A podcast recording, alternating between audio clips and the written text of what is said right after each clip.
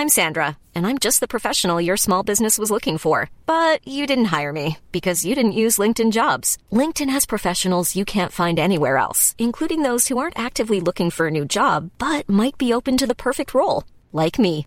In a given month, over 70% of LinkedIn users don't visit other leading job sites. So if you're not looking on LinkedIn, you'll miss out on great candidates like Sandra. Start hiring professionals like a professional. Post your free job on linkedin.com/people today. Como não ser enganado pelos terroristas do YouTube. Segunda parte. Segunda carta aos Tessalonicenses capítulo 2. Comentário de Emaro Persona.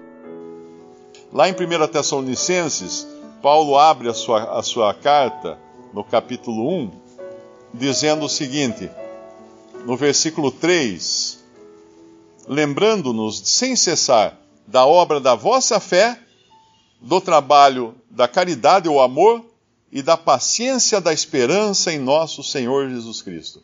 Essas três coisas devem nortear a vida do cristão: fé, amor e esperança. Três coisas.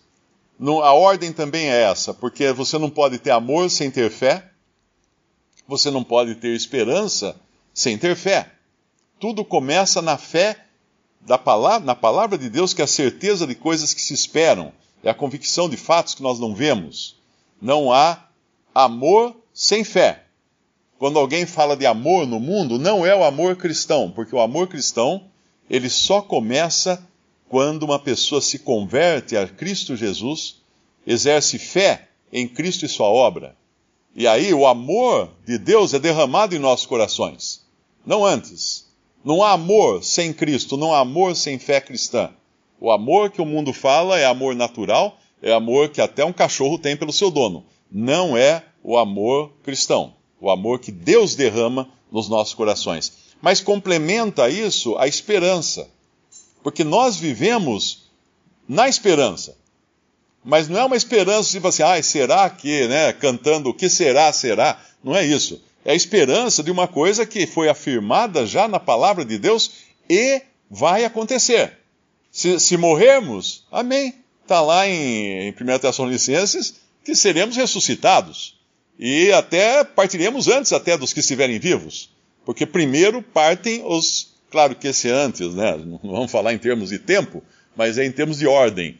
E depois, se estivermos vivos, amém também. Quando o Senhor vier, vier nos buscar, subiremos para estar com eles na, na glória. Eu, eu, eu, tive um acidente essa semana, eu achei até engraçado, que eu estava contando para minha irmã ela falou assim: ai, você podia ter morrido, né? Mas se tivesse morrido não era problema. O problema é se você não tivesse morrido.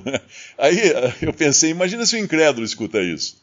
Ela quis dizer se ficasse aleijado aí, numa cama, né? Sofrendo. Mas se, como que se morresse não teria problema? Porque para um cristão, o morrer é lucro agora. Acabou aquele terror do, do, do, homem natural, ai, ai, bate, bate na madeira três vezes na madeira, não, não fala, vira essa boca para lá. Não, porque a morte é serva do salvo. Ela é aquela que o leva para a presença do Senhor. É assim que funciona. Agora, na segunda epístola aqui, aos Tessalonicenses, é, é, é interessante notar que ele fala no versículo 3, nós vimos na primeira, ele falou a vossa fé, a vossa caridade e a vossa esperança. Versículo 3: Sempre devemos, irmãos, dar graças a Deus por vós, como é de razão, porque a vossa fé cresce muitíssimo. Amém para isso. E a caridade e o amor de cada um de vós aumenta de uns para com os outros. Amém. E agora? Cadê a esperança? Ele vai falar de paciência no versículo 4, mas cadê a esperança? Uh, eu acredito que eles, com, a, com a, as as fake news que eles estavam sendo vítimas, e que falam o, o capítulo 2, uh, eh, das, das mensagens, das falsas cartas, das falsas mensagens que eles recebiam, como se já estivessem em meio à grande tribulação, isso estivesse abalando a esperança deles.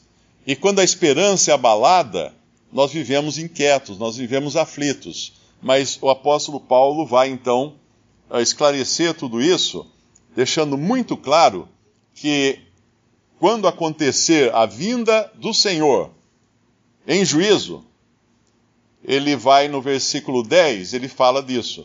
quando vier para ser glorificado nos seus santos e se fazer admirável naquele dia em todos os que creem, porque quanto o nosso testemunho foi crido entre vós. O que é isso?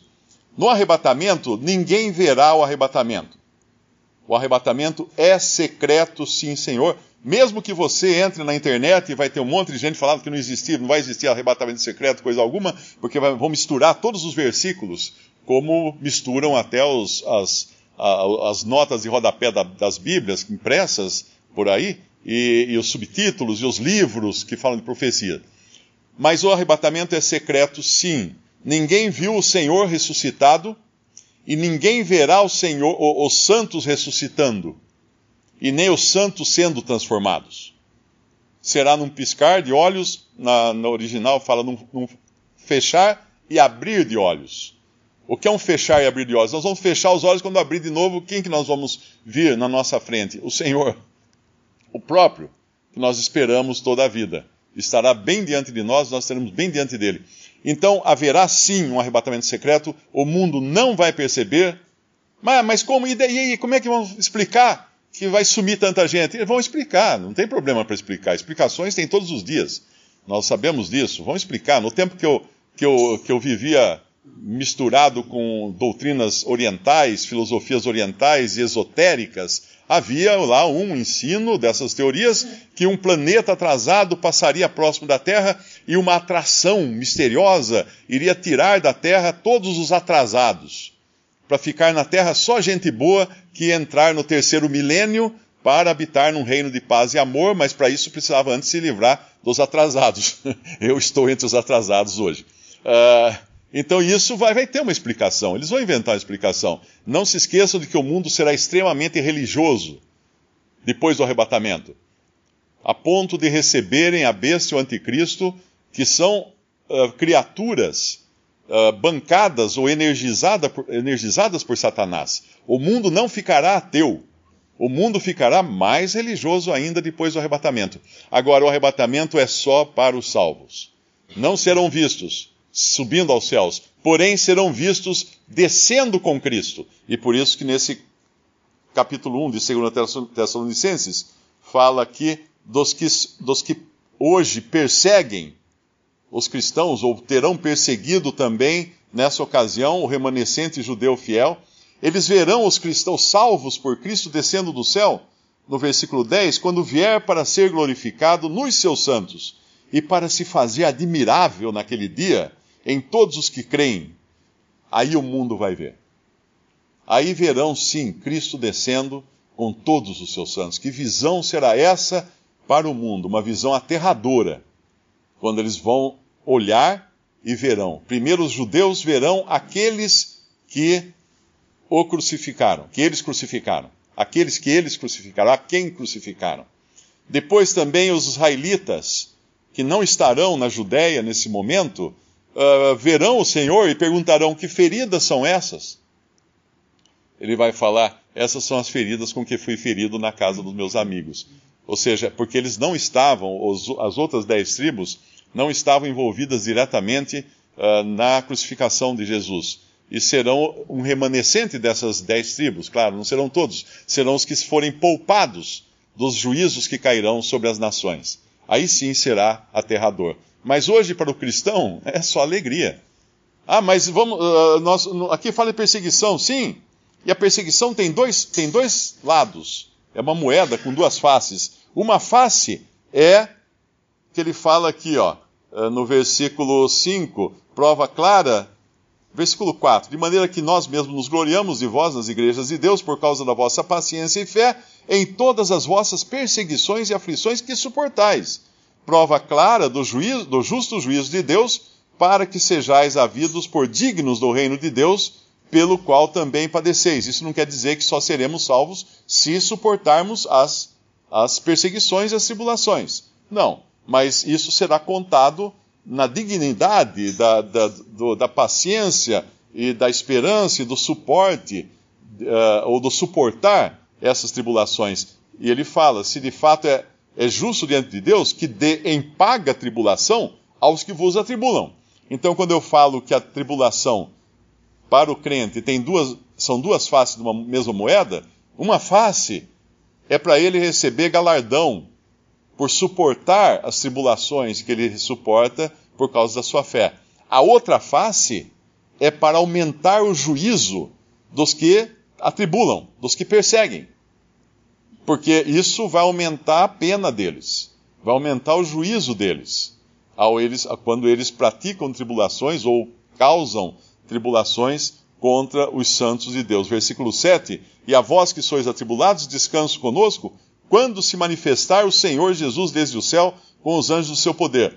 Esse versículo costuma ser mal interpretado uh, como se os, os salvos só fossem ter descanso depois, quando Cristo se manifestasse na sua vinda uh, para julgar as nações. Não. No momento em que nós partirmos daqui para estarmos com o Senhor, já teremos descanso. Não estaremos dormindo quando, como algumas religiões pregam, tipo Testemunho de Jeová, Adventista do sétimo dia. Não, ninguém vai dormir, ninguém está dormindo. Os que já partiram não estão dormindo. Uh, Lázaro e o rico e Lázaro, que o Senhor conta a história dos dois, e tem nome, não é uma parábola, mas tem nomes. Ele chama, ele chama Lázaro, o outro, chama, outro é o rico, não tem nome. Mas o rico estava muito, muito desperto, ele estava conversando ali. Ele não estava dormindo, não era sonâmbulo, ele falava, ele perguntava, ele pedia, ele sofria. Uh, ninguém sofre dormindo. Então, aqueles perdidos não estão dormindo e os salvos também não estão dormindo, dormindo mas já têm paz na presença do Senhor Jesus Cristo. Visite respondi.com.br. Visite também 3minutos.net.